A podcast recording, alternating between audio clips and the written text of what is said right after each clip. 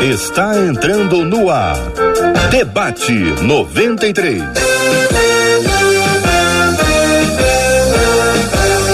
Realização 93 FM. Um oferecimento Pleno News. Notícias de verdade. Apresentação J.R. Vargas. Alô, meu irmão. Alô, minha irmã. Ah, que fala. J.R. Vargas, que a bênção do Senhor repouse sobre a sua vida, sobre a sua casa, sobre a sua família, sobre o seu trabalho. Que a bênção do Senhor esteja com você, onde quer que você vá, onde quer que você esteja. Receba o carinhoso abraço em nome de toda a nossa equipe que já está aqui a postos para te receber, para te atender, para te ouvir. Você fala com o nosso debate 93, você se conecta conosco. Estamos juntos na 93 FM, a melhor com você nessa manhã. Bom dia para ela, Marcela Bastos. Bom dia, J.R. Vargas. Bom dia com muita alegria, com muito amor aos nossos queridos ouvintes de toda a nossa equipe que realmente está preparada com muita alegria para mais um debate 93. Bom dia para Heloísa, Eliezer, Letícia, Luciana, Jefferson e mais quem, Marcela? Fala para mim. Mais quem? Mais quem? Luciana, Cid, que acabou de sair, essa turma toda trabalha para o debate 93. Muito bem, muito obrigado a todos aqueles que estão conosco aqui, eh, conectados e servindo junto conosco para que o programa seja uma bênção para a glória de Deus. Bom dia para quem nos acompanha pela internet. Você está no site hoje? Está no site rádio93.com.br. Aliás, além de você poder acompanhar o debate, tem muita informação, viu? É um site muito importante para você consultar, para você pesquisar, para você se informar. É o site rádio93.com.br.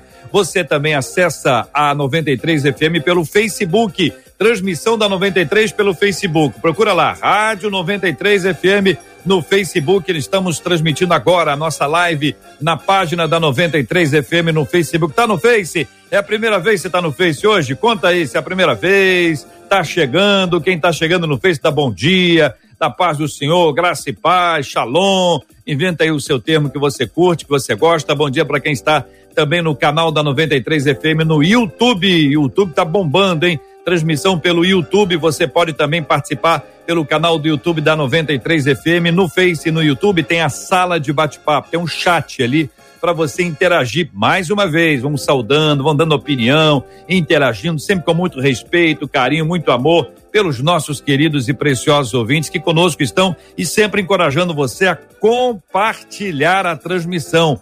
Curta a transmissão e compartilhe. É muito importante isso porque isso torna o programa relevante, mais gente vai ter acesso ao conteúdo e o conteúdo é o conteúdo da palavra de Deus e nós somos muito gratos a Deus por isso, né, Marcela? Porque é a palavra de Deus que transforma, é ela que liberta e a gente dá um bom dia especial para todo mundo que nos dá aquela carona, nos permite entrar no seu carro, na sua casa, na sua cozinha, no seu trabalho, através de 93,3 MHz, o nosso bom e querido rádio, onde tudo começou, onde a gente tem essa oportunidade de estar pertinho. Aliás, bom dia também para você que está nos ouvindo no app da 93 FM.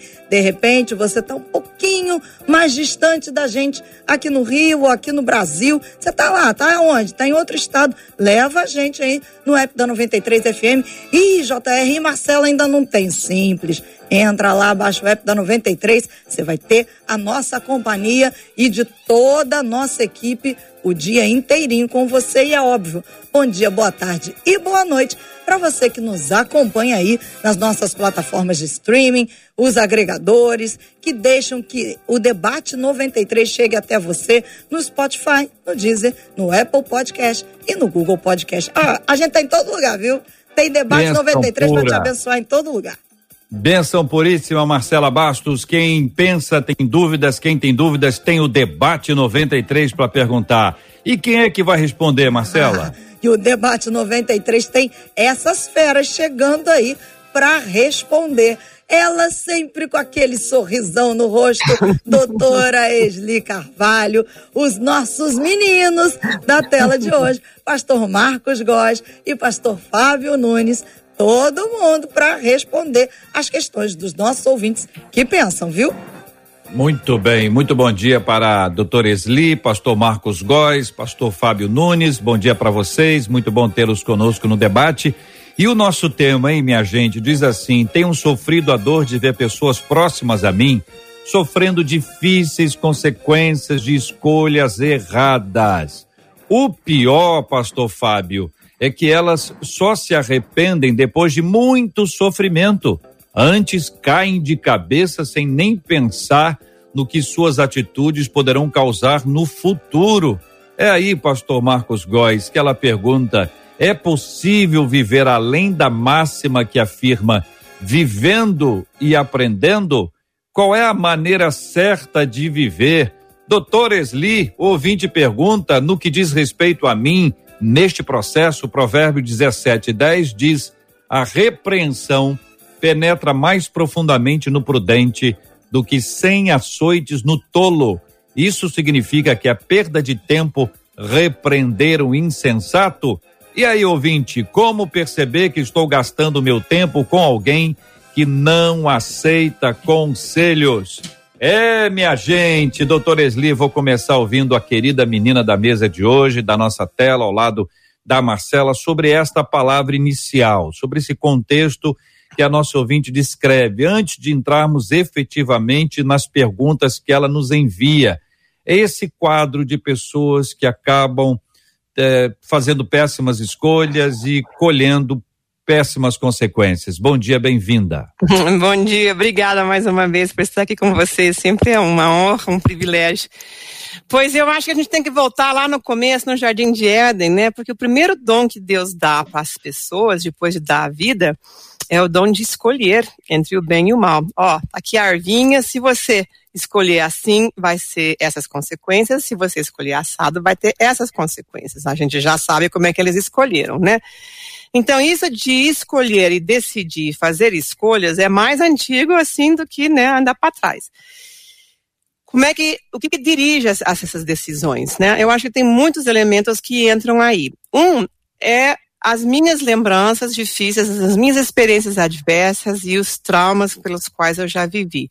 Muitas pessoas fazem eco às palavras do apóstolo Paulo, que dizia assim: o que eu quero fazer eu acabo não fazendo, e o que eu não queria fazer eu não faço, né? Então, assim, essa, essa, esse paradoxo de que eu quero fazer, não faço, e o que eu não quero fazer, eu acabo fazendo. E eu acho que muitos de nós já vivemos essa situação muitas vezes. Existem situações, inclusive cientificamente comprovadas, onde a gente sabe que essas experiências do passado não ficaram bem reprocessadas, e o trauma, né, e o pecado, porque eu acho que as duas coisas andam juntas, né, tira a nossa capacidade de escolher entre o bem e o mal. Portanto, a gente fica obrigado, até a nível neuroquímico, a escolher coisas, né, fazer, tomar decisões que a gente às vezes nem queria fazer daquele jeito. Uhum. E por isso que eu sempre bato naquela tecla que vocês já me ouviram muitas vezes, que sem sanidade, né, sem cura emocional, não tem santidade. Tá aí a uhum. coisa curtinha. Muito bem. Pastor Marcos Góes, bom dia, querido, bem-vindo. Uma das perguntas aqui feitas é possível viver além da máxima que afirma vivendo e aprendendo? Vou pedir aos ouvintes que nos ajudem a responder esse assunto, que traz a ideia da pessoa que faz, né? E aí aprende com seus próprios erros, né? É, vive e aprende porque viveu errado ou viveu certo e dali aprendeu. Como é que o senhor analisa esse assunto, pastor? Primeiramente, muito obrigado pelo carinho de mais uma vez vocês nos receberem aqui, Marcela, JR, os nossos queridos amigos, irmãos, convidados também. Muito obrigado pelo carinho. É sempre um prazer muito grande. Há um ditado muito interessante que diz que o inteligente aprende com os erros e o sábio aprende com os erros dos outros. Então, o sábio ele aprende olhando a situação antes. Então, eu acho que a, a, a máxima de viver e aprender, ela é, é natural, como, como já foi falado aqui. Ela é natural porque você vai viver as experiências e com ela você vai ter um norte, você vai saber aonde você deve pisar ou não. Agora, melhor é você, ao olhar, não cometer o erro. Ser sábio, não ser só inteligente. Ser uma pessoa que consiga olhar e ver além, sem pisar naquela situação. Tem um texto aqui que complica um pouco, é um texto de Eclesiastes, que eu estava lendo ontem à noite, e ele diz o seguinte: deixa eu ver aqui, Eclesiastes, estou aqui com a Bíblia aqui, 7, diz o seguinte: Não seja demasiadamente justo, 7,16, nem exageradamente sábio, porque te destruirias a ti mesmo. Não sejas demasiadamente perverso, nem sejas louco, porque morrer fora do tempo. Bom é que retenhas isso e também aquilo, e não retires a mão, pois quem teme a Deus de tudo sai ileso, diz Eclesiastes. Com isso, o que é o que eu penso? Você não adianta tentar forçar a sua vida, porque você é pecador. Você está sujeito a erros. É claro que por ser pecador, o pecado não é vitamina. Né? Você não vai, a carne é fraca e o pecado é vitamina. Você não vai fazer isso. Mas você vai entender que você é sujeito a erros e a acertos. Você é sujeito a tentar. Agora, melhor seria se você, com sabedoria, olhasse e não caísse, olhasse antes de cometer o erro. Pastor Fábio Nunes, ouvindo a sua opinião também sobre esse assunto. Bom dia, bem-vindo, pastor. Bom dia, JR. Bom dia aos colegas da mesa. Bom dia aos nossos ouvintes. É, os colegas que me introduziram, eu aqui concordo com eles. Eu entendo que as escolhas fazem parte da vida. E aí, só para acrescentar característica das pessoas, né, e apenas algumas, eu acredito que tenha desdobramentos, mas diante das escolhas e das decisões da vida, JR, tem pessoas que são mais conservadoras são pessoas que não se lançam, que não se arriscam, que vão vivendo na sua comodidade diante daquilo que elas obtiveram.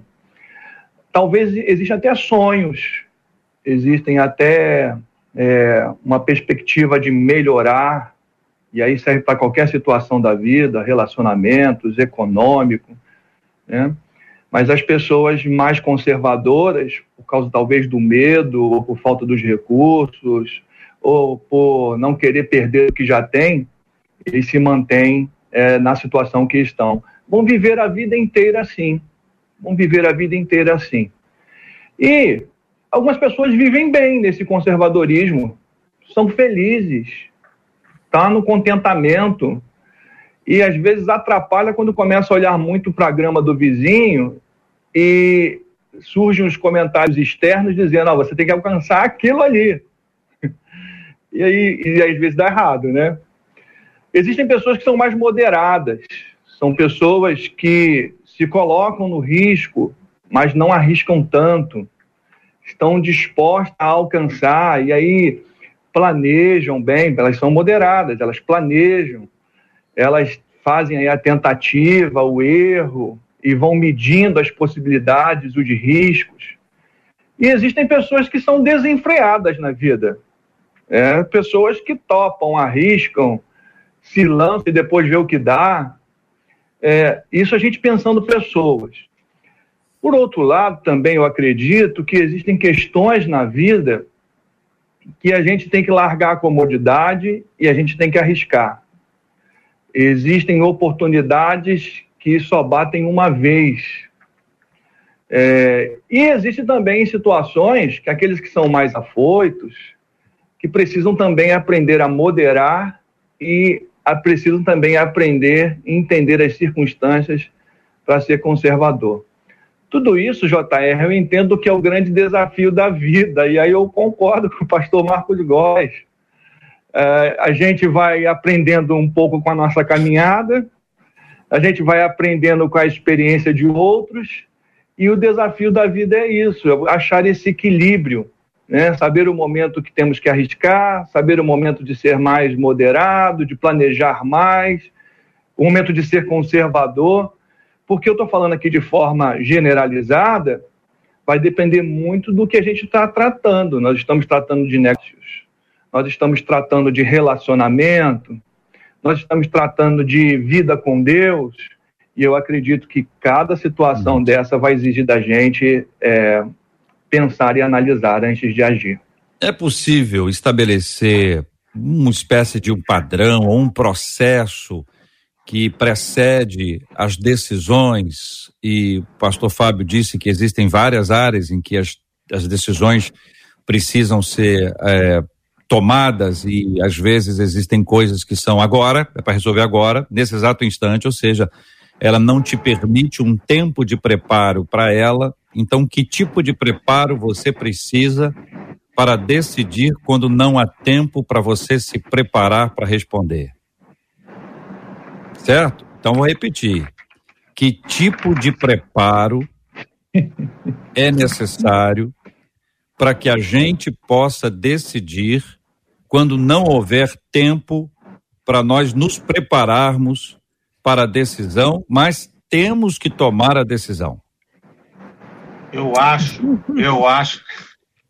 Desculpe, deixa eu falar. Eu lembro do apóstolo Paulo que diz: Seja a paz de Cristo o árbitro dos vossos corações.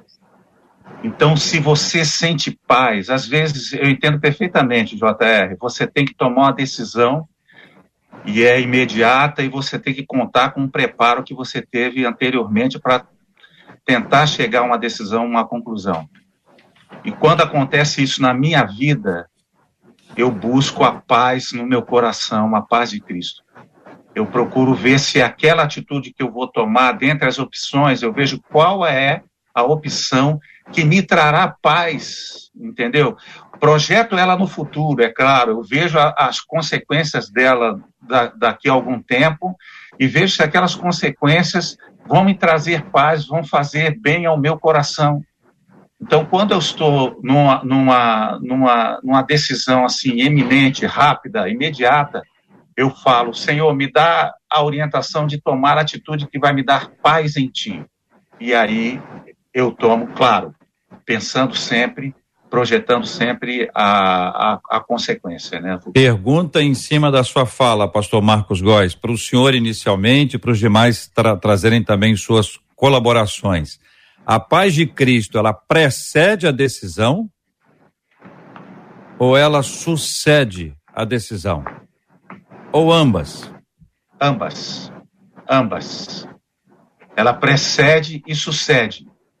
Porque você tem paz e depois sente paz.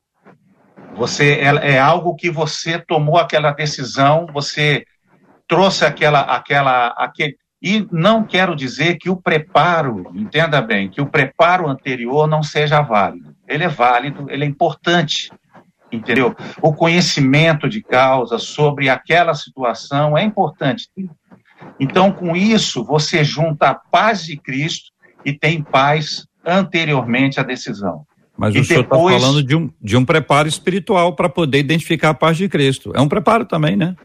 Pode, pode não ter o preparo para tomar a decisão, mas tem que ter o preparo para ter a paz de Cristo. É isso, pastor?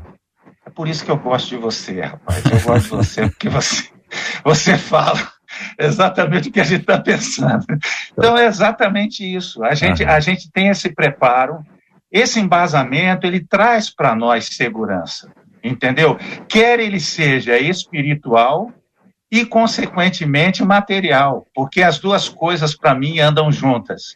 Então, você vai ter esse preparo e você vai sentir paz e vai tomar aquela decisão entendeu? E depois a paz continua te alimentando, te trazendo alento, porque você entende que, devido ao seu preparo, devido à paz que você sentiu anteriormente, ela vai seguir com você, porque você fez algo importante dentro daquilo que você sentia e, de, do, e do, conhecimento que você tem. Esli, respondi. Claro.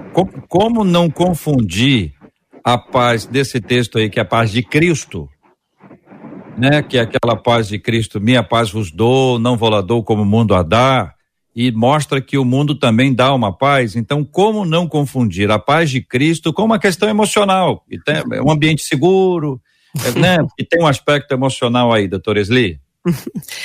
Eu acho que é muito boa pergunta. Eu, eu acho que volto um pouco atrás e confirmando o que, né, o disse o pastor Marcos, né, uh, eu acho assim, a boca fala do que está cheio o coração, né, o que, com que que nós estamos enchendo o nosso coração? Porque há decisões que nós temos que tomar na hora, assim, que tem a ver com integridade, tem a ver com honestidade, que assim, a Bíblia é muito clara em relação a certas coisas. Então, não, não tem muito que estar tá vacilando. Agora, às vezes, há situações em que a gente sabe o certo e o errado, e nós somos muito pressionados, e eu acho que cada vez mais, como cristãos, nós estamos enfrentando isso, né, que é a perseguição, que é a gente a, a, o pessoal acha que a gente é meio medieval, a gente dá a idade da, do dinossauro, imagina pensar essas coisas, sendo que nós cremos realmente que a palavra de Deus é eterna, né, e, e, sempre é válida. Então, se nós estamos nos alimentando no dia a dia com a palavra de Deus, com a forma em que Jesus andou, com a forma que ele nos chama a andar, nessa hora a gente deve, né, inclusive, sair de dentro de nós a decisão que vai também trazer paz. A gente vive em paz e a gente também traz essa paz. E às vezes a gente toma uma decisão, já me aconteceu algumas vezes, né, que vai muito contra a corrente. E é nesse momento que essa paz vai nos sustentar porque a gente deita no travesseiro e dorme na paz do Senhor, mesmo pensando assim: olha, tá difícil, perdi isso, perdi aquilo, né? A coisa não tá fácil, mas a, a integridade diante de Deus, né? A paz de Cristo no meu coração, o meu testemunho como seguidor do Senhor Jesus Cristo está intacto. E isso não tem preço. Pastor Fábio Nunes. Estou brigando com o microfone aqui, mas consegui. É, ainda dentro dessa, dessa pergunta que foi lançada por pastor Marcos Góes, e ele, numa questão de velocidade diante do que você indagou, ele teve que se posicionar rápido, e eu fiquei admirando aqui a habilidade dele, concordar com você rapidamente, a gente vai vendo que é assim que aparecem as circunstâncias da vida. Eu penso, JR, que uma das coisas que a gente precisa aprender é que a vida vai sempre nos colocar diante de desafios. E os desafios geram medo. A questão é que o medo não pode paralisar a gente. Porque se é uma questão que surgiu de momento, e aí a doutora Esli falou sobre os valores que a gente tem que ter muito certo, porque às vezes envolve essas questões dos valores cristãos. Mas eu entendo que passou pelo crivo dos valores da fé e a gente mediu e as consequências que nós vamos receber serão as piores, a gente fica com os valores da fé, assume o risco e recebe as consequências. E às vezes as consequências não são boas. Às vezes não é a vitória dentro da nossa perspectiva humana, às vezes é até derrota dentro da nossa perspectiva, mas é vitória porque nós estamos de acordo com a vontade do Senhor. Então a gente precisa ter, ter já no nosso coração e na nossa mente a ideia de que nós somos limitados nas nossas decisões, nós não vamos controlar o que vai acontecer lá na frente. E algumas pessoas paralisam porque elas estão querendo controlar o futuro. E aí paralisa, não toma decisão, a oportunidade passa pede-se muito mais, não se posiciona. Então, a primeira coisa é isso: trabalhe o seu coração. Trabalhe a ideia de que você não controla o futuro e, em algumas vezes, você vai ter que tomar decisões rápidas. Um conselho que eu dou é que você tenha pessoas na sua vida que você possa, de última hora, ligar. Você está diante de uma situação, te ajude a analisar as consequências para que você venha diminuir é, os problemas. Então você tem que ter pelo menos aí duas, três pessoas que você confia, que você é confidente, que você pode abrir e falar assim, me ajude a pensar. Porque há sabedoria nos conselhos, é isso que a Bíblia diz. Porque eu acredito que na dúvida é muito difícil tomar decisão, e aí um conselho pode te ajudar, pode ajudar você a se equilibrar você vai conseguir ver a consequência numa questão muito rápida e você vai estar pronto para receber essas consequências e tentar lidar com elas. Então, não paralise por causa do medo. Às vezes as situações envolvem coisas importantíssimas. Não deixe o medo paralisar. Sentir medo é normal, faz parte, Peça ajuda a pessoas para te ajudar a pensar, pessoas que você confia, pessoas que a gente pode chamar de, de é, amigos, mais chegados que irmãos. Gente, tem pessoas assim na nossa vida e a gente tem que, na hora, lembrar: Fulano me ajuda a pensar. Porque às vezes a gente está tomado de emoções. Essas pessoas podem ajudar. E é claro, considerando a oração que o pastor Marcos Góes já posicionou e os valores da palavra de Deus que a irmã Esli. Então, só, só para complementar aí uhum. uma, um preparo diante de situações que não nos prepara. É, essa questão do preparo, me parece que para a gente poder pontuar, identificar os valores que vocês estão colocando dentro dessa, de, dessa, dessa etapa, né? Eu, eu vou tomar uma decisão daqui a dois dias, mas eu não sei que eu vou tomar. Eu, não, eu vou só vou saber daqui a dois dias e, e 12 horas e 17 minutos, que vai aparecer uma questão que você vai ter que resolver. Você não sabe que vai ter. Então, como é que você se prepara para tomar decisões no dia a dia? Nós não estamos falando de um assunto específico. Olha, estou pensando aqui se eu compro, se eu vendo, se eu vou, se eu fico. Que isso já tem uma, um, uma, uma uma, um roteiro, né? Você já sabe o que vai acontecer. Mas é a, aquele instante onde você precisa tomar uma decisão e os preparos estão aqui. Vocês estão falando de preparo espiritual, estão falando de preparo emocional, preparo relacional, cada um desses apontados aqui, como as pessoas que vão nos ajudar, como a, a preparação emocional, a pessoa se prepara para tomar decisões na vida. Quando, uh, me parece, Esli, quando alguém não aprende a tomar decisões, a impressão que dá é que ela vai sempre depender de alguém, não estamos falando de Deus, não é uma questão espiritual, nós estamos falando de uma pessoa que vai de, depender de um outro igual, de um ser humano igual a ele, sempre para tomar uma decisão. E se for boa ou ruim, ele atribui tam, também ao outro. Essa questão da, da, da, da nossa dificuldade de aprender a decidir, Esli é um problema de formação, que inclui a criação dos nossos pais, é um ambiente que é tão complexo que não permite a iniciativa. Todas essas alternativas e mais algumas, né? Eu acho que tem várias coisas que entram aí. Tem pessoas que se tornam realmente dependentes emocionalmente, né? Nunca adultecem, como eu chamo, nunca ficam adultos, né? Ficam como crianças sempre esperando que mamãe e papai ou amigos que cumpram essa função, ou até familiares mesmo que cumpram essa função, possam ajudá-los a decidir e aí atribuir, ah, não deu, não deu certo, ah, fulana me disse que eu fizesse, né, e deu errado, a culpa é dela. Aliás, isso é uma das primeiras coisas que a gente aprende como psicoterapeuta, né, é da gente não dar conselho para os nossos pacientes, porque pode crer que se a gente disser, ah, compra azul, compra vermelho, né, eles vão dizer, ah, mas a doutora me disse que era para comprar assim desse jeito, e aí ah, vai, vai pro brejo para nós também.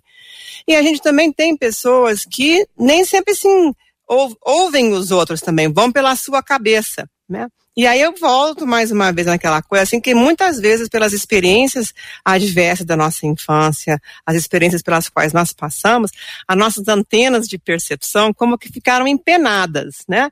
Então a informação que entra, muitas vezes entra já meio distorcida, portanto, quando a gente processa a informação, a informação também é processada de forma distorcida, e portanto, se entra distorcida, só vai sair também distorcida. Uh, outras pessoas, ah, quem sabe, tiveram más experiências, né? Uh, ouvindo o conselho dos outros. Não, melhor ir pela minha cabeça, né, do que a outra. E eu acho que assim, o que nos protege sempre é a obediência. É a obediência à palavra de Deus, né? Mas nem todo mundo conhece essa palavra e nem todo mundo tem esse dia a dia, né, dessa experiência. Então, a gente, eu acho assim, todas as pessoas vivem da melhor forma em que elas conseguem, que elas dão conta. A gente não vive melhor porque a gente não sabe, a gente não dá conta de viver melhor. Porque nós temos limitações, nós temos as limitações deste mundo, do pecado, do trauma, da experiência, das famílias, de tudo que a gente tem ah, que muitas vezes nos limitam e nos impedem né, de viver uma vida ainda melhor e mais ah, parecido com a pessoa do Senhor Jesus. Uhum. Pergunto ah, inicialmente ao Marcos e ao Fábio, pastores Marcos e pastor Fábio, quais os piores conselheiros para a hora da decisão? E não estou falando de gente, né? Não é para dar o nome, viu, gente? Não é para dar nome do, do conselheiro ruim, não. Mas, ouvinte, me ajuda aí. Daqui a pouquinho, Marcela vai entrar com as observações dos nossos ouvintes. Quais os piores conselheiros para a hora da decisão? O que que mais complica? Vou dar um exemplo aqui para poder iniciar e vocês podem repeti-lo e aprofundá-lo e apresentar outros. Eu costumo dizer que a popularidade é uma péssima conselheira. E a, a vaidade, a ganância e o amor ao dinheiro. eu acho, eu acho assim que todo. Eu estava vendo a doutora Erli falar, e eu estava me lembrando das circunstâncias à nossa volta. Nós vivemos hoje uma ambientação, entendeu, muito difícil a nível de sociedade, a nível de humanidade. E aí você vê as redes sociais também são muito difíceis, porque as pessoas projetam coisas que elas não são, falam daquilo que elas não são e inventam personalidades, pessoas. E aí você vê a pessoa vai se alimentando de tudo que há à volta dela. Então eu penso que o pior conselheiro de uma pessoa é exatamente ela ela não se conscientizar daquilo que ela realmente é e absorver o que está acontecendo à volta dela, que muitas vezes leva ela para o caminho errado por causa das opiniões e do que está acontecendo lá de fora, entendeu? A pessoa, por exemplo, é questão de um casamento, vamos, vamos colocar um exemplo aqui. A pessoa está prestes a se separar. Então, em vez de concentrar dentro do seu casamento, ver se há alguma solução, procurar conselheiros idôneos, ela vai olhar para fora e vai ver e vai dizer assim: ah, todo mundo se separa, então vou me separar também. Porque é, é o que está acontecendo no contexto. Então, eu acho que o pior conselheiro é exatamente a própria opinião da sociedade, a própria, a, a própria situação que está à nossa volta. Se nós olharmos o que está em volta de nós, não concentrarmos dentro da nossa realidade, juntamente com o problema, a gente vai começar a opinar de maneira errada. Eu penso assim, porque tudo em volta é, colabora para que a gente tome a decisão errada. Eu penso assim, tudo à nossa volta, porque são opiniões, são pessoas que fizeram coisas e fizeram erradas, estão colhendo a sua situação e muitas vezes postam no WhatsApp que estão bem, que estão joias. Mas, na verdade, tomar a decisão errada vendo outros, vendo a opinião de outros e a atitude de outros. Concentre-se no seu problema, procura o conselheiro certo, entendeu? O pastor certo, ou talvez um psicólogo, um psiquiatra, alguém na área que possa lhe orientar de maneira, possa trazer o seu problema em voga, em voga sem, sem interferências externas, e aí você vai chegar a um ponto é, de uma opinião própria e direto ao seu problema, sem inter, interferências externas. Eu acredito que nas nossas relações nós precisamos ter pessoas que possam falar abertamente com a gente. E isso é um processo que a gente desenvolve. Pessoas que, quando a gente coloca uma situação, um pensamento, um plano, uma meta, tenham coragem de discordar da gente e que você está muito tranquilo de saber que aquela discordância é para o seu bem. E que a gente está trabalhando na discordância no campo das ideias e não no campo pessoal. É, todos nós precisamos exercitar isso, porque em alguns momentos da vida a gente vai descobrindo Alguém está ligando na hora errada aqui. Continua, pastorzão. Continua. Voltei, estamos no voltei. rádio, estamos no rádio para a maioria esmagadora dos nossos ouvintes que não acompanham a virada de tela. Fique tranquilo. Não, não parem nunca. Continuem a falar. Tá Vamos lá. bom. Tá, é, a dúvida é se estava continuando. Tranquilo, tranquilo. Qualquer coisa, É, então deixa eu Marcela retomar. chama. Deixa eu, re- deixa eu retomar aqui então a linha de pensamento. Eu estava dizendo que então a gente tem que criar relacionamentos onde a gente permita que existam pessoas que no- nos apontem os nossos erros. Que façam críticas ao aquilo que a gente está pensando. Uhum. Com a minha equipe ministerial, a gente enfrenta isso. E às vezes eu trago projetos. E aí eu digo para eles assim: agora eu quero ouvir as suas críticas sobre o projeto. Eu quero que vocês batam no meu alicerce. Porque se vocês baterem e ele permanecer de pé, a gente vai em frente. Mas se ele cair, então vocês têm que bater. E você tem que estar aberto para que as pessoas batam no seu alicerce para ver o que você está pensando, a decisão que você vai tomar, se vai permanecer de pé. E se você não trabalha a tua mente, as tuas emoções, para ser contrariado, eu diria que os piores conselheiros é aqueles que só balançam a cabeça para você. Esses não vão te ajudar. Então, eh, Esli, eu quero ouvi-la também. Você entendeu bem a linha do, do, do, do nosso raciocínio, né?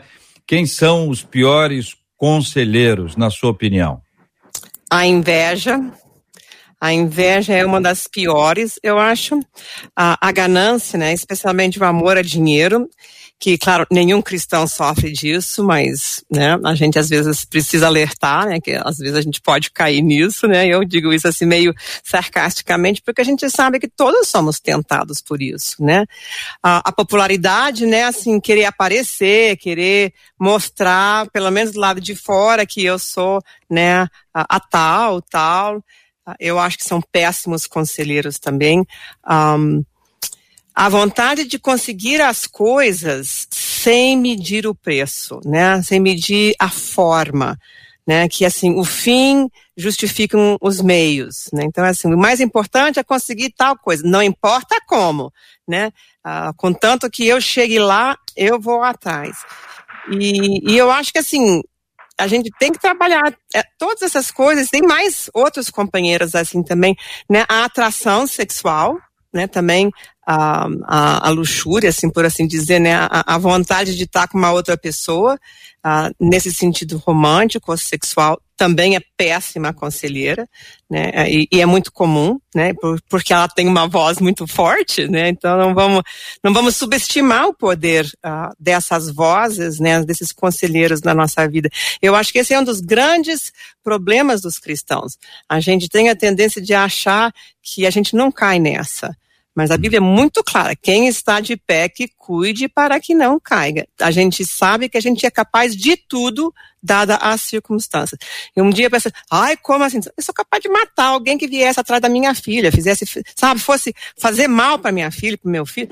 Pensa se uma mãe, se um pai não vai atrás, não defende, não vira leão, vira leoa na hora.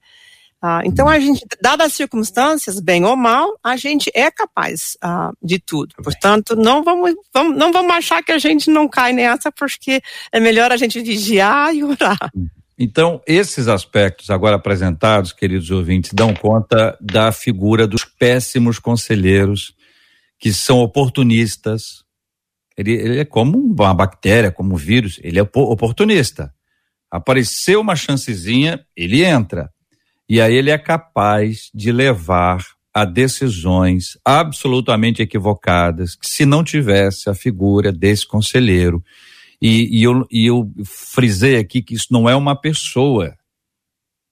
Isso é, pode ser dado por uma pessoa. O Marcos trouxe a, a, a circunstância cultural, o quanto a, o, o, o ao redor no, nos influencia, o quanto o contexto nos empurra para tomar decisões fundamentadas nele. Inclusive, na fala dele, eu quero trazer uma pergunta retórica, não precisa responder, nem, nem por WhatsApp, nem por Face, nem por YouTube. Pergunta retórica para quem está vivendo uma crise no casamento. Ele falou sobre esse tema. Então, vou deixar para você a seguinte pergunta: para você que está vivendo uma crise no casamento seu maior interesse é em saber, são duas perguntas, tá? Seu maior interesse é em saber como salvar seu casamento? Ou dois, como sobreviver ao divórcio? Qual, qual das duas retórica? Você não precisa responder, é para pensar. Se você está vivendo uma crise no relacionamento matrimonial, no casamento, Quais são as suas questões? Qual é a principal? Como salvar meu casamento ou como sobreviver a um divórcio? a essa resposta dita por você, para você mesma, para você mesmo, eu quero pedir que você apresente diante de Deus. Nós vamos orar por esse assunto já já. Calma aí. Marcela Bastos, e aí, que estão falando os nossos amados ouvintes? Aqui pelo Facebook, um dos nossos ouvintes diz o seguinte: eu, eu acho que quem está em Cristo é necessário perguntar ao Senhor sobre as decisões que vai tomar. Porque muitas vezes nós tomamos decisões e não consultamos a Deus.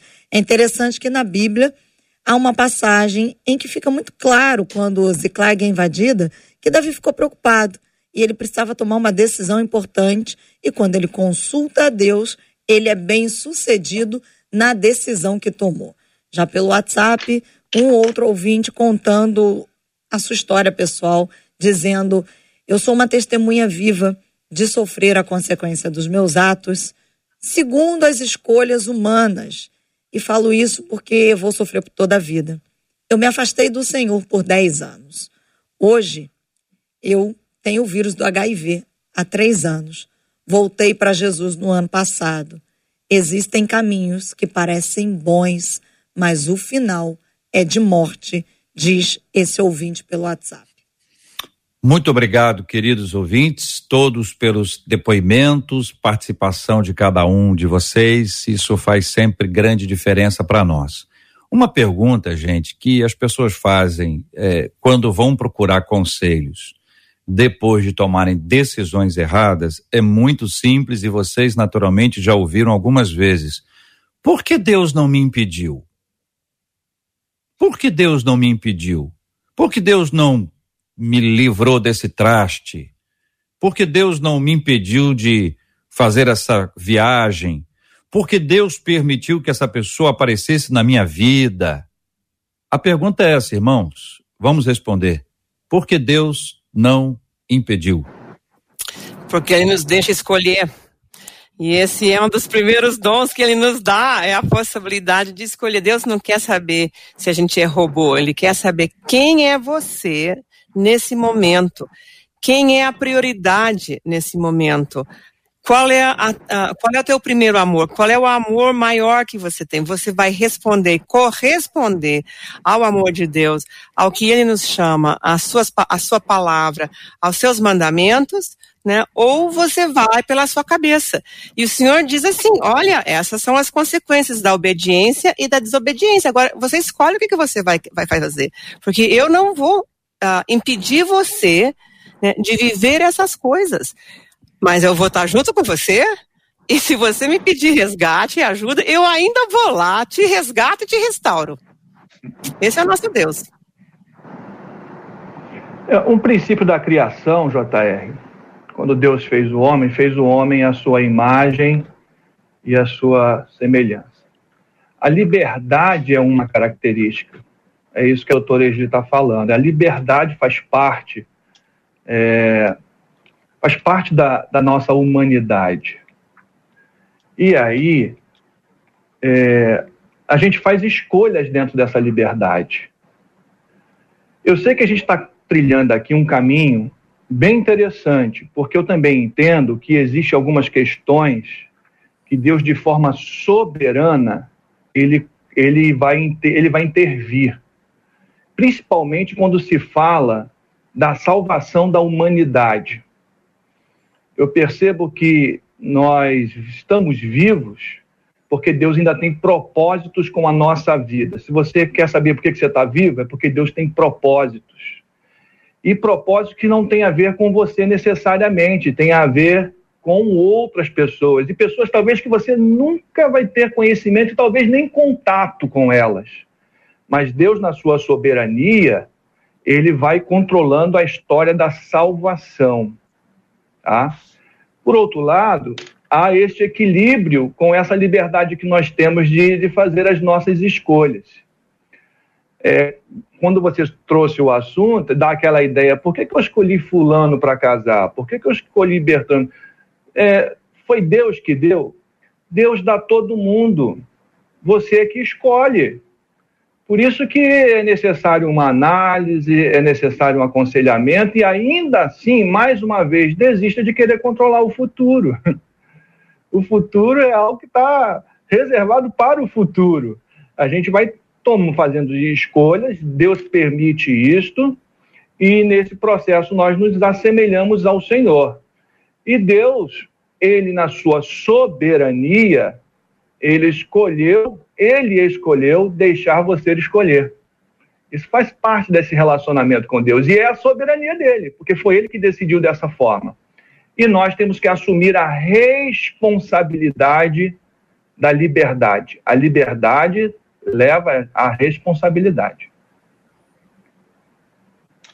Muito bem. Eu fico me lembrando de Josué diante do povo, quando ele diz o seguinte: Se, porém, não agrada a vocês servir ao Senhor, escolham, hoje a quem irão servir, se aos deuses de seus antepassados, servir, que serviram além do, do Eufrates, ou aos deuses dos amorreus, cuja terra vocês estão vivendo, mas eu e minha casa serviremos ao Senhor. Então o povo respondeu: longe de nós abandonar o Senhor para servir a outros deuses. Eu acho interessante que Josué, guiado por Deus, coloca diante do povo a opção de escolha.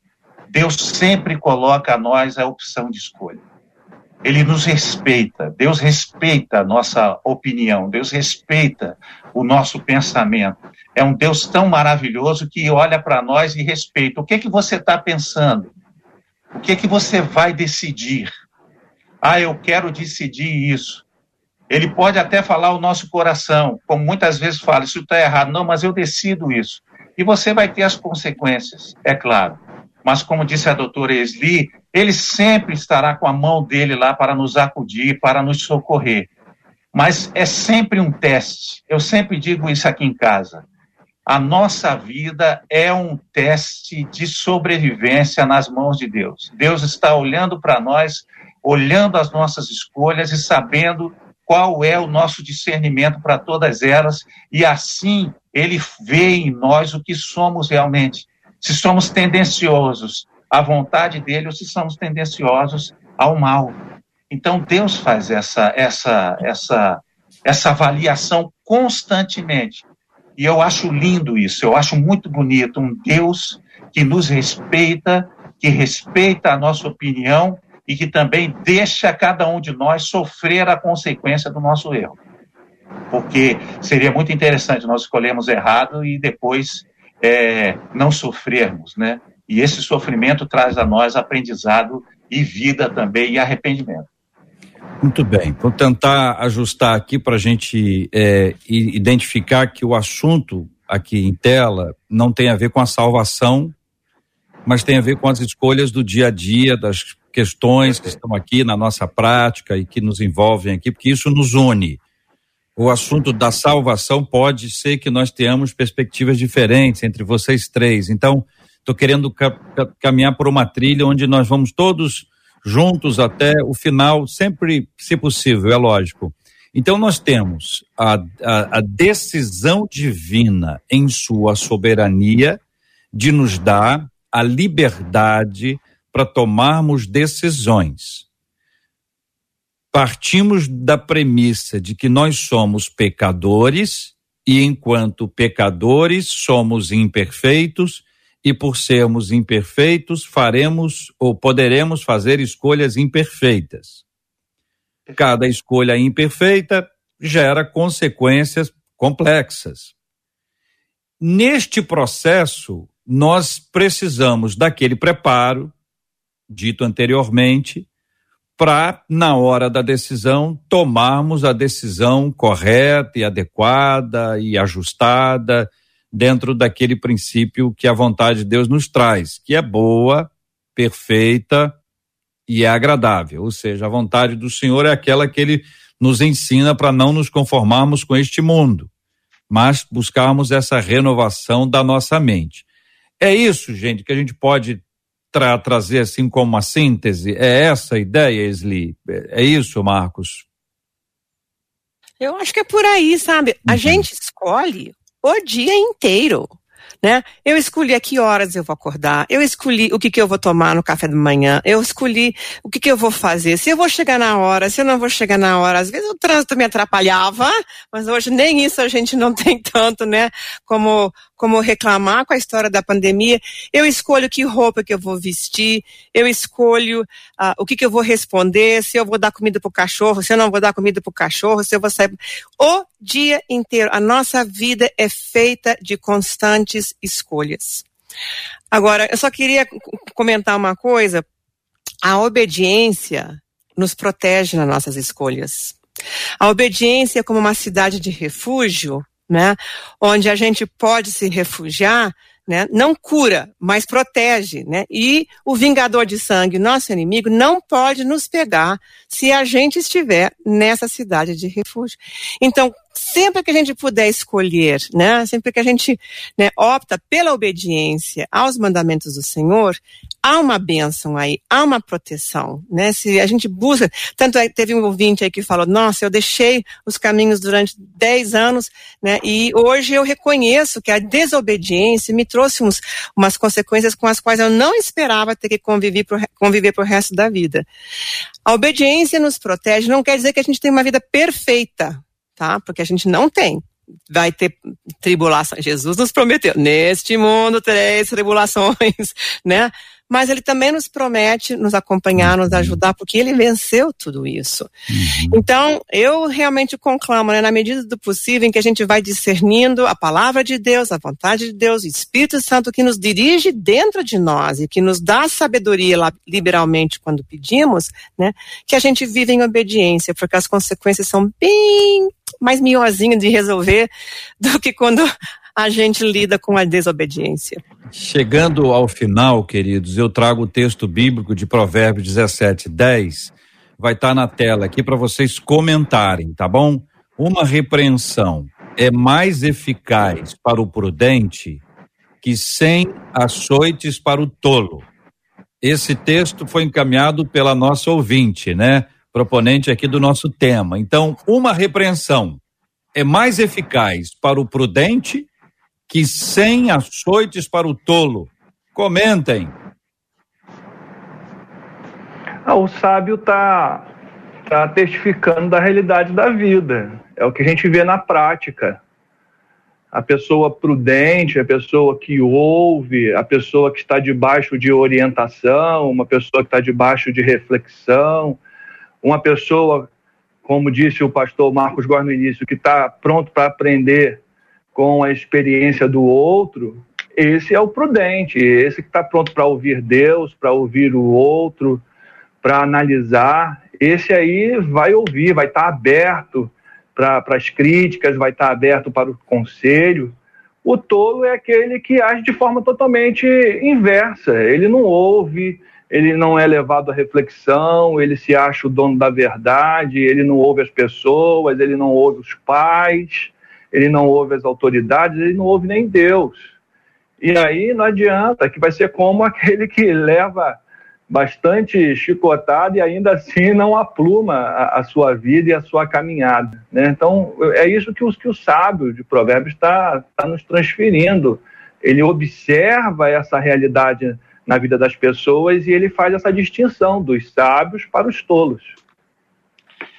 É, Mateus 7, versículo 6, diz o seguinte: Não deis aos cães o que é santo, nem lancei, lanceis entre os porcos as vossas pérolas, para que não as pisem com os pés e voltando se vos dilacerem. Não oferecer os nossos tesouros de almas e bem do nosso coração a quem pisará sobre tal riqueza. Só devem ser compartilhada com quem dá valor. Eu acho assim, você deve. Tem pessoas que nós temos uma obrigatoriedade. Obrigatoriedade não, nós temos um dever. Nossos filhos, nossas ovelhas, nós temos o dever de ficar aconselhando e falando o tempo inteiro, trazendo palavras de orientação. Agora, quando você vê uma pessoa que você fala e essa pessoa ela pisa, ela rejeita aquilo que você está falando, é isso que Jesus está querendo dizer aqui. A orientação sobre você ficar dando conselhos para aquele que não vai aproveitar. Ele já tem uma opinião própria. Você vai dizer, ele vai pedir a sua opinião, você vai dizer, mas ele vai continuar querendo que aquela situação fique daquela maneira. Entendeu? Jesus até falou isso para os discípulos: olha, tem coisas que eu não posso falar para vocês agora. Entendeu? Tem coisas que eu estou dizendo e tem outras coisas que eu não vou poder dizer, porque vocês não vão poder receber, não vão entender e não vão conseguir absorver essa riqueza. Então, eu acho assim que nós devemos entender, prestar bastante atenção aqueles a quem temos que falar que é o nosso dever, a nossa, eles são, eles, nós somos responsáveis por eles. Então temos que ficar falando o tempo. Eu falo para os meus filhos, são adultos uhum. até hoje e até hoje eu falo com eles. Agora, você pegar e falar com o insensato, né? É perda de tempo repreender o insensato, diz o nosso o uhum. nosso ouvinte, né? É perda de tempo, sim. Quando o insensato ele não dá ouvidos ao que você não entende, a uhum. riqueza que você está compartilhando com ele, eu acho que sim. Você só observa isso tentando também, JR. É. Você só observa tentando. Não adianta você chegar e olhar, pode ser que você veja uma pessoa e essa pessoa ela tem uma conduta tão ruim de vida, mas você não vai deixar de falar.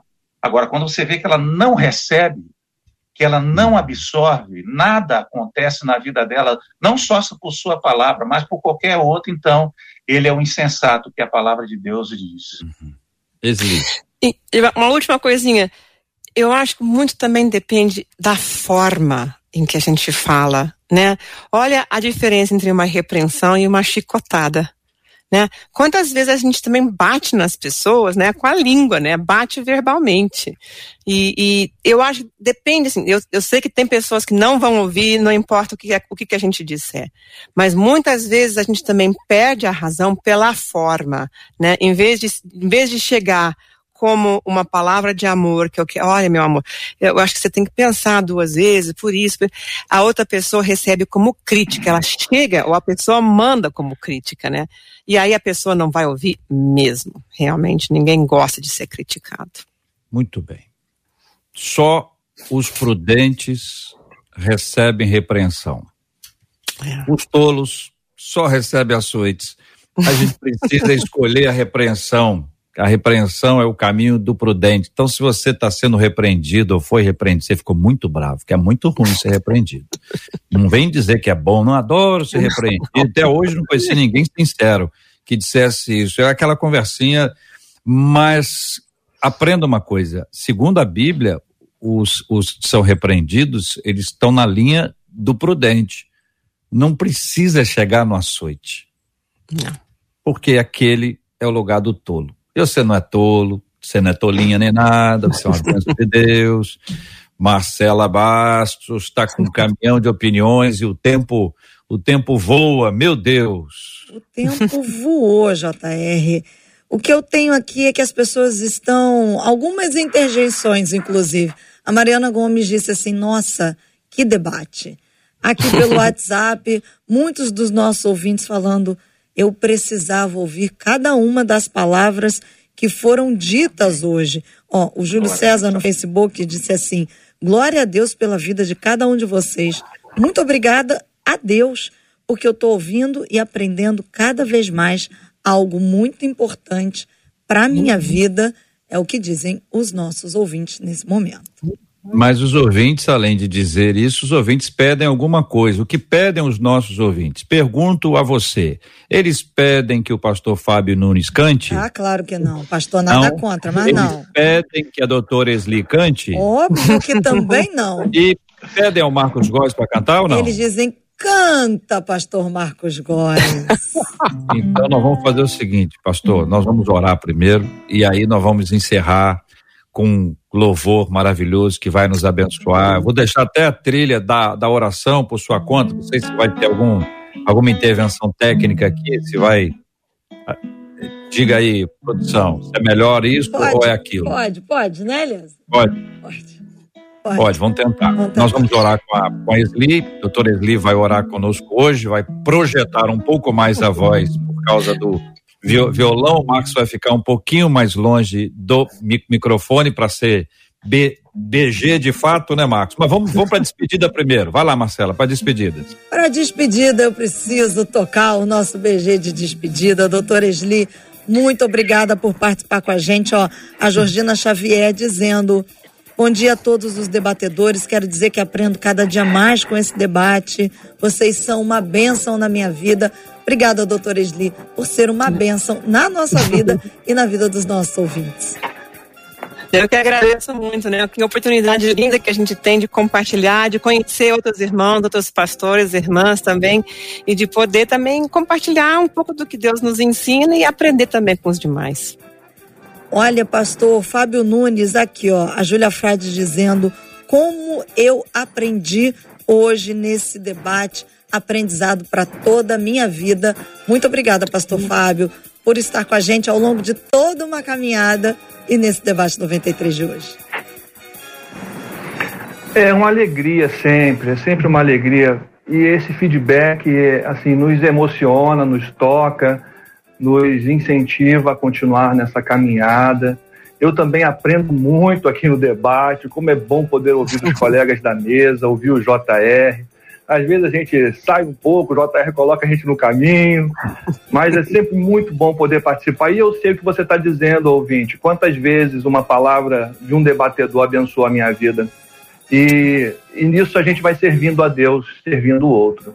Deus abençoe a todos nós.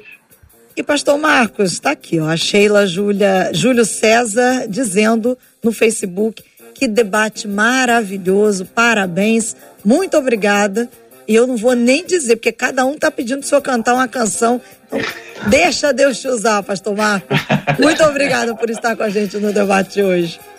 Olha só, obrigado demais. Um beijo no coração de você, Marcela, do JR. É um prazer, nossos ouvintes. É uma alegria, um aprendizado, é algo maravilhoso. É bênção de Deus esse debate de tantas décadas de existência. É uma maravilha. Aprendizado para o povo de Deus, para o coração. Muito bom. Muito obrigado por, por participar mais uma vez. Louvado seja o nome do Senhor. JR, a Rosângela Tebaldi dizendo: aprendi muito. Obrigada a todos. Obrigada à Rádio 93. Nosso carinho, nosso abraço a todos os nossos ouvintes, confirmando que a nossa alegria é fazer a vontade de Deus, sermos bênção na vida dos nossos ouvintes, mas também sermos abençoados, tanto quanto eles são ou mais. Provavelmente muito mais. Muito bom. E nós dois somos os mais abençoados aqui, porque estamos todos os dias anotando muitas coisas e tendo vários insights aqui é. e aprendizado por conta desse convívio tão especial. Mas, Marcelo, eu fiquei com uma dúvida ainda. Hum. Você acha que cubo mágico é fácil da pessoa arrumar o cubo mágico? Você acha que é fácil? Olha. Eu não tenho. A, a, a equipe é que está dizendo é, é, é. Tem gente que pra já fica quem... viciado no cubo mágico, né? Para quem está nos acompanhando pelo rádio, o pastor Fábio Nunes tinha um cubo mágico ao fundo, eu vi, falei sobre esse assunto, ele já pegou é. o cubo mágico, já está ali. E na próxima edição, ele vai ter a oportunidade de mostrar a velocidade dele na, na arrumação do cubo mágico. Eu tenho aqui um recorde Quero ver se bate o recorde ou não. Fala, Marcelo. Não, eu ia falar que eu achei que você ia colocar ele para enquanto ele fala arrumando o cubo mágico. Mas isso, olha, quem, quem faz o cubo mágico arruma mais rapidamente fazendo outra coisa. É. Fazendo outra coisa. Isso aí é, é uma coisa impressionante. Eu fico impressionado. Eu vendo, fico impressionado.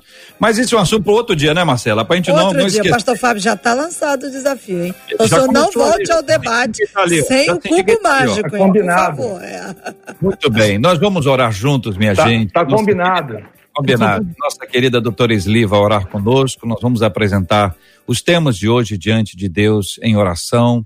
Nós vamos orar pela cura dos enfermos, pelo consolo aos corações enlutados, temos orado pelo fim da pandemia. Amém. Enquanto a querida doutora Sli estiver orando, o pastor Marcos Góes está com essa trilha maravilhosa, desse instrumento extraordinário que ele toca para a glória de Deus, e logo após o Amém, nós vamos adorar ao Senhor junto com ele, agradecendo o carinho do Gilberto Ribeiro, que nos empresta esse tempo do seu horário. Daqui a pouquinho, Gilberto, a gente entrega o horário lá nas, nas alturas aí com a música bonita e abençoada do Marcos Góes. Vamos orar em nome de Jesus. Amém.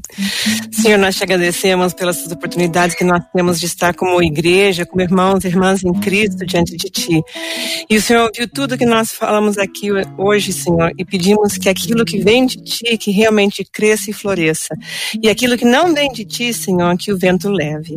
Senhor, tantas pessoas que estão sofrendo, ou ao tomar decisões, né, ou pelas perdas que tomaram, ao que viveram, coisas assim. Nós pedimos agora, Senhor, que o Senhor seja Deus de conforto, Deus de consolo para as pessoas que estão tendo que tomar decisões difíceis, delicadas, aquelas pessoas que estão doentes, que o Senhor possa proteger, que o Senhor possa repreender essa doença, repreender essa pandemia. Nós oramos pelo fim disso, Senhor, em nome de Jesus, que o Senhor seja glorificado no fim dessa, dessa a pandemia que nós vivemos. E ajuda-nos a decidir bem, ajuda-nos a andar em obediência. Muito obrigada pela a liberdade que o Senhor nos dá, mas também nos ajude a fazer bom uso disso e escolher sempre os teus caminhos e o amor a ti. Em nome de Jesus. Amém e amém. Senhor, formoso é tua face eu quero ver. Pois quando estás nesse lugar, tua graça invade mim,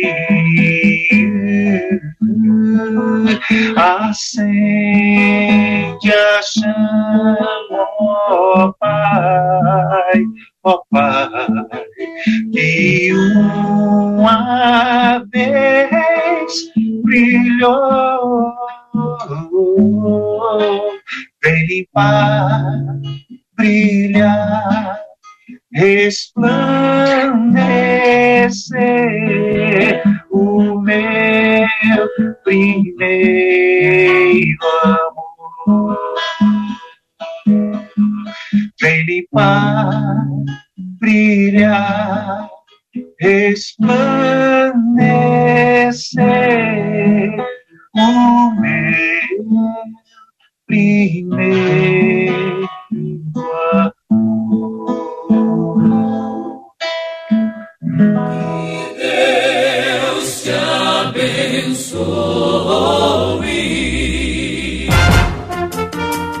Você acabou de ouvir Debate 93.